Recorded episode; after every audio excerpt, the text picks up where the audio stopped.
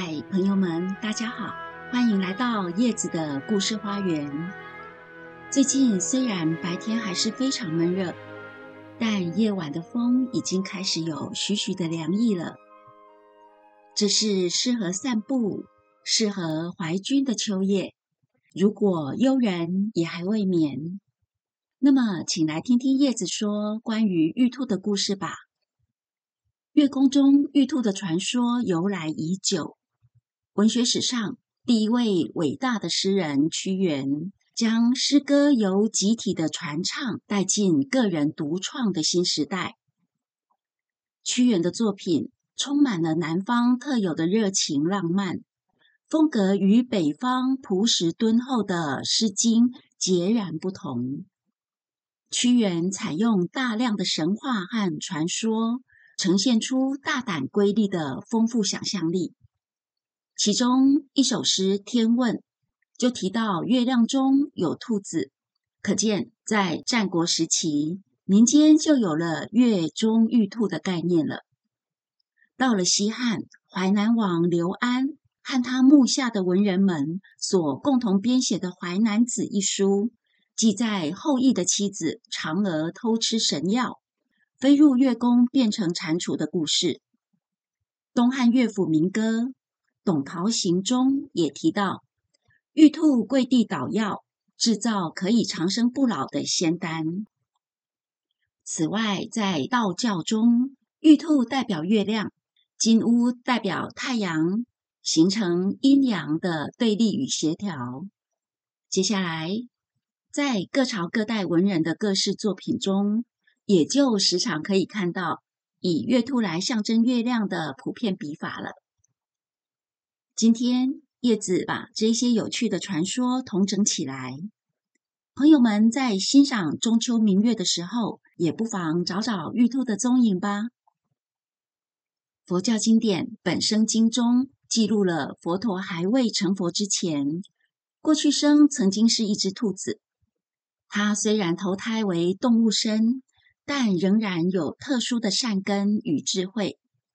最后，这只兔子用自己的身体布施，舍去生命，而成就了菩提道。这个佛经故事在民间流传着，情节虽然有一些增减变化，但主旨意涵都是一致的。故事的主角是一只有着雪白皮毛的美丽兔子。它和一只灰毛猴子、黄毛狐狸是好朋友，他们一起跟随一位修道人，在森林里过着自由快乐的生活。这三个好朋友总是安安静静的坐在修道人面前，听着修道人讲述佛理。有一年，地方上闹旱灾，大家越来越找不到粮食了。修道人已经好久没有进食。瘦成了一把骨头，体力不支，终于病倒了。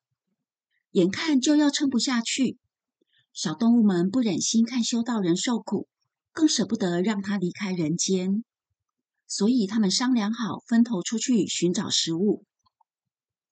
然而大旱年的，要到哪里才找得到食物呢？猴子翻过几座山，跑过几片光秃秃的森林。他好不容易才发现，一棵果树上竟然还挂着几颗干涩的果子。猴子非常兴奋，他长长的手一攀，摘下那几颗果子，开心的捧回去了。狐狸越过龟裂的原野、干涸的河床、荒芜的田庄，一粒谷子也找不到。最后，他只好捡一些枯枝柴火回去。心想，同伴们或许能够有所收获，那就可以用这些枯枝来生火煮食物了。兔子呢？它跑到田里，想要挖个胡萝卜，但是田里光秃秃的。它钻到草丛里，想要找一些野菜，但任何能吃的树根、草叶早就被爬光了。兔子还是不敢停下来休息。他四处奔波，四处寻找，直到太阳下山，直到天已经全黑了。他又疲倦又愧疚，心里的绝望像铅块般堵得他无法呼吸。月亮出来了，兔子两手空空的回到森林，发现他们住的山洞透出微微的火光。兔子心里不禁燃起了希望，一定是猴子和狐狸已经带回了食物，他们现在应该正在烹煮吧。兔子高兴地跑进洞里，猴子和狐狸看见兔子回来，也都高兴地跳了起来，迫不及待的问：“你带什么回来了？”兔子这才看清楚，地上除了几个干果子，再也没有其他食物了。兔子惭愧的摇摇头，痛哭失声。修道人却只是慈祥的安慰他：“回来就好，回来就好。你们都辛苦了，快把那几个果子吃了吧。我的时间也到了，很快就要离开，你们再也不用担心挂念我了。”小动物们都难过的掉下眼泪，兔子更是伤心不已。他望着眼前的火堆，静静的说：“您不能再这样挨饿了，我却什么也没能为你带回来。现在我只有舍身给您，请吃了我吧，好好的活下去。”兔子话才说完，就纵身一跃，跳进烈火之中。就在这时候，火堆忽然消失了，兔子落在了地势的手上。地势是佛教的护法神，地势感动的说：“你的德性将会传遍世界各处。”然后地势将一座山压成枝叶，用这枝叶涂抹在月亮上，画出美丽的兔子，让世人在仰望皎洁的月亮时。都能看到这只兔子，并记起它舍身救人的故事。在《大唐西域记》这一本书里面，也记载着类似的故事。善良无私的小白兔，为了解救大家的饥饿，自愿牺牲自己的生命，投身烈火。然而，就在兔子生死昏迷之际，有一双温暖的手将它接引上了月宫。后来，这些类似的情节在民间广泛的流传，也慢慢的结合。最后，最为华人所熟知的故事版本是：这一只舍我为他、超越生死的兔子，被送到了月宫，成为玉兔，终日与嫦娥作伴，并负责导致长生不老之药。其中有一个版本的传说比较不一样。他说：“玉兔就是嫦娥的化身，因为嫦娥奔月后触犯了玉皇大帝的旨意，为了惩罚，于是将嫦娥变成玉兔，并要求玉兔在每个月圆之日都必须为天神们捣药。这里的玉兔所代表的不再是超凡入圣的伟大情怀，反而是承担着悲剧英雄的罪与罚。他少了道德训示的光辉。”但那一种永无休止的孤独和得不到救赎的无奈，却也增添了文学的浪漫以及哲学的深度。童话故事中柔弱的兔子，常常是狡猾狐狸眼中的美食。可是前面的故事里，狐狸却是兔子的好朋友之一。以往在课堂上讲到这个故事的时候，我就会借这个机会教小朋友一个成语：“兔死狐悲”。成语字面上的意思很简单，就是兔子的死亡让狐狸非常悲伤。但是小朋友常常会误以为“兔死狐悲”就是猫哭耗子假慈悲。事实上，这成语里的小白兔和小狐狸确实是好朋友哦。他们同样都是猎人猎捕的对象。当小白兔被猎杀的时候，一旁小狐狸的悲伤和哭泣。都是出自肺腑的真诚，所以“兔死狐悲”的意思就是误伤其类，也就是为同类的不幸或死亡而感到悲伤。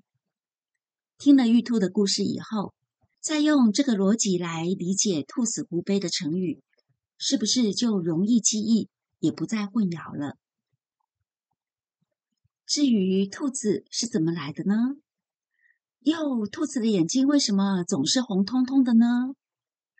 这就要说到俗称《封神榜》的神魔小说《封神演义》第十九回中一段悲伤的故事了。根据《封神演义》的记载，殷商最后一位国君暴虐无道的商纣王，在狐狸精妲己的蛊惑下，杀了姜皇后。之后又担心姜皇后的父亲东伯侯会因此造反，于是他便下了一道圣旨，把东西南北四大诸侯全部都骗到首都朝歌来了。西伯侯姬昌，也就是后来的周文王，也因此被囚禁在九里的监狱中，长达七年之久。七年的囚禁足以让一个正常人彻底发疯崩溃，却也可以让一个坚定的灵魂淬炼出更深更广的智慧。既然监狱里的时间是冻结的，那也正好利用这用不完的时间来实现平常没有空暇可以完成的志愿。根据《史记》的记载。姬昌开始在牢狱中研究伏羲的先天八卦。所谓八卦，是乾、坤、水、火、风、雷、山、川，它代表世间万物的八种基本性质。姬昌以八卦为基础，进而推演出八八六十四卦，用来反映宇宙间不同的复杂变化，并提出刚柔相对。辩在其中的辩证观点，奠定了《周易》这一部伟大哲学著作的重要基础。漫长的七年后，文王姬昌的长子伯邑考决定违抗父亲的命令，亲自带了许多的礼物来到朝歌进贡给商纣王，并且自愿作为人质，以交换父亲的释放。伯邑考是周文王诸多儿子中最优秀的一位。他敦厚正直，儒雅俊美，博学多闻，精通琴艺。他奉命在殿堂上为商纣王和妲己弹琴。妲己见到美男子伯邑考，大为心动，竟然以学琴的名义，企图挑逗引诱。但伯邑考不止不为美色所诱惑。甚至言辞谴责妲己的轻浮，妲己羞愤之下，反过来诬告伯邑考调戏自己，还诬陷伯邑考的琴声是在讥讽商纣王的暴虐无德。纣王一听，勃然大怒，即刻就杀了伯邑考，并且将他烹煮成肉酱。商纣王也想趁这个机会试探姬昌演练六十四卦的预知能力。于是他命人将肉酱送给姬昌食用。姬昌由卦象中早就推知自己的爱子遭到死劫，也清楚知道面前的肉酱就是儿子伯邑考。可是为了迷惑纣王，姬昌表现出超乎常人的大忍之心，忍痛吃下肉酱。商纣王知道以后，非常得意的说。是谁说西伯侯是会推演八卦、预知天地之事的圣人啊？他连自己的儿子惨死了都不知道，还吃下儿子做成的肉酱。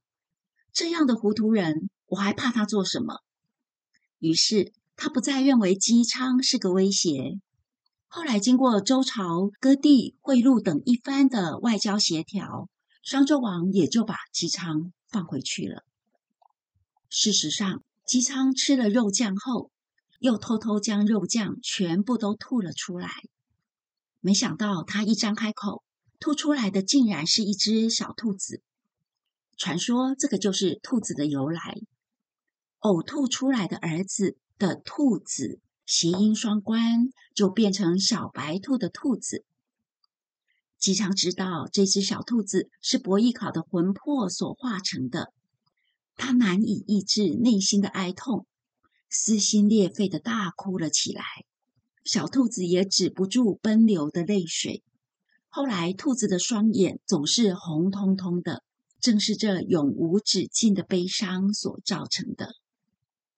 魁违七年之后，姬昌终于踏上了故国的土地。他远远的就看到了这只小兔子在前方迎接他。接着，小兔子又进入宫殿，在奶奶和母亲的面前徘徊不去。婆媳两人不清楚这只可爱的小生物是从哪儿来的，只是内心莫名的升起了一股又深又痛的悲伤。这时天色已经黑了，小兔子走到院子里，仰望天空，最后化作玉兔，被接引到月宫去了。伯邑考是周朝讨伐商纣王的战役中的第一位牺牲者。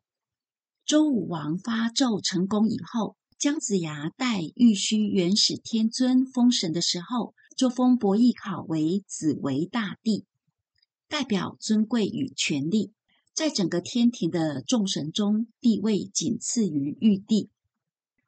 据说现在在河南安阳汤阴九里城的西北角，距离周文王推演易经六十四卦不远的地方，有一个坟冢。当地老百姓称这坟冢为兔儿冢，也叫兔儿冢。兔子的兔和呕吐的吐，用巧妙的谐音双关，带出了这一段又悲伤又美丽的传说。九里城附近的老百姓，至今还流传着一句俗话，说：“九里城的兔子打不得。”在他们的眼里，兔子就是博弈考忠孝两全的伟大魂魄。故事说完了，朋友们，您喜欢吗？在这凉凉的秋夜，如果您也还没有入睡，如果你也正沐浴在如水般的月光中。叶子用一首韦应物的诗送给来到花园里所有的朋友们。怀君属秋夜，散步咏凉天。空山松子落，幽人应未眠。谢谢您的聆听。叶子的故事花园每周都会固定更新，邀请朋友们下周再回到花园来听叶子为您讲好听的故事。祝一切安好，朋友们再见。